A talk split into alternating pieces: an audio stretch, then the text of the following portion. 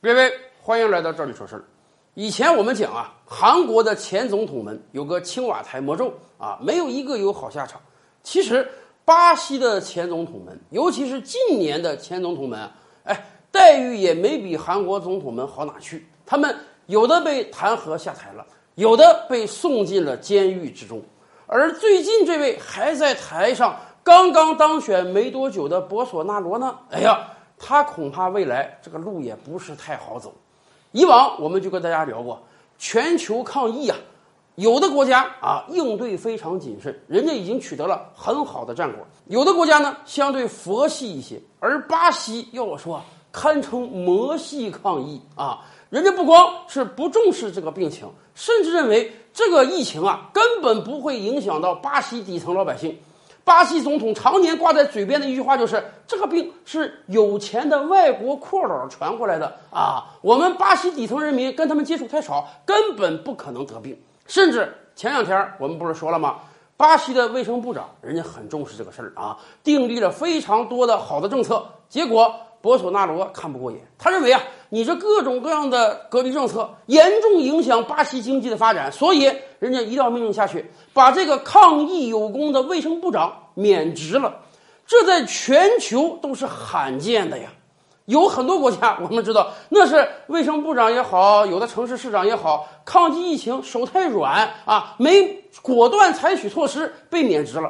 结果您说这位巴西卫生部长多冤啊？我是手太硬被免职了，而且巴西各个州，人家很多州的州长。也采取了非常强硬的措施啊，要求本州的州民不能随意外出，我们要做好隔离，才能斩断疫情传播的链条。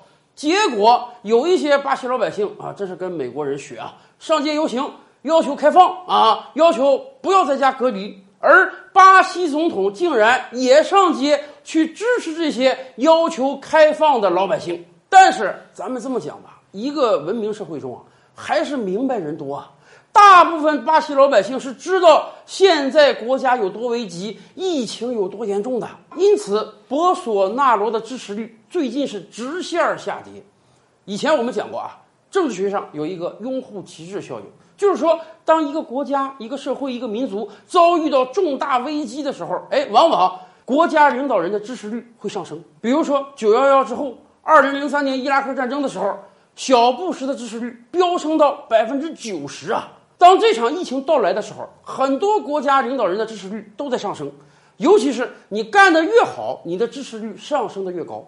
韩国文在寅总统本来支持率已经很低了，甚至有人断言啊，在四月份的国会大选中，文在寅的政党会大败。结果，由于韩国抗击疫情抗得好，哎，韩国老百姓用选票。奖励他们的总统文在寅的支持率超过了百分之六十，韩国最近几十年出现了罕见的超级执政党，而博索纳罗不这样啊。由于他抗击疫情太魔系，结果他的支持率直线下跌，这在别的国家是几乎没有的情况，而且他还迎来了越来越多的弹劾。啊，巴西这个国家挺有意思啊，几乎每一任总统啊，在任内都会有很多议员啊向议会提交要弹劾总统的动议。当然，不是每一份动议都能成案的，但是有人就统计了，博索纳罗上台短短一两年时间，他所收到的弹劾议案已经远超以前的前总统们了。更关键的是，最近还出了个大事儿，博索纳罗把巴西。联邦警察局局长开除了，这是巴西国内警察的最高职位。为什么要开除？坊间有流传，因为这位局长正在调查博索纳罗的两个儿子，他这两个儿子都涉嫌贪腐。于是怕出事儿，哎，总统先把这个调查的人给你解决掉。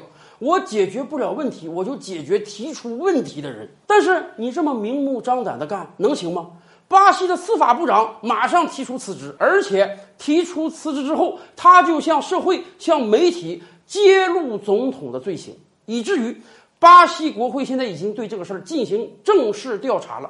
很有可能，博索纳罗将成为巴西史上又一位被弹劾的总统。说实话呀，当大灾大难到来的时候，如果博索纳罗真拿出文在寅的勇气啊！全面的抗击疫情，并且取得非常大的成功，那他还会落得现在这般地步吗？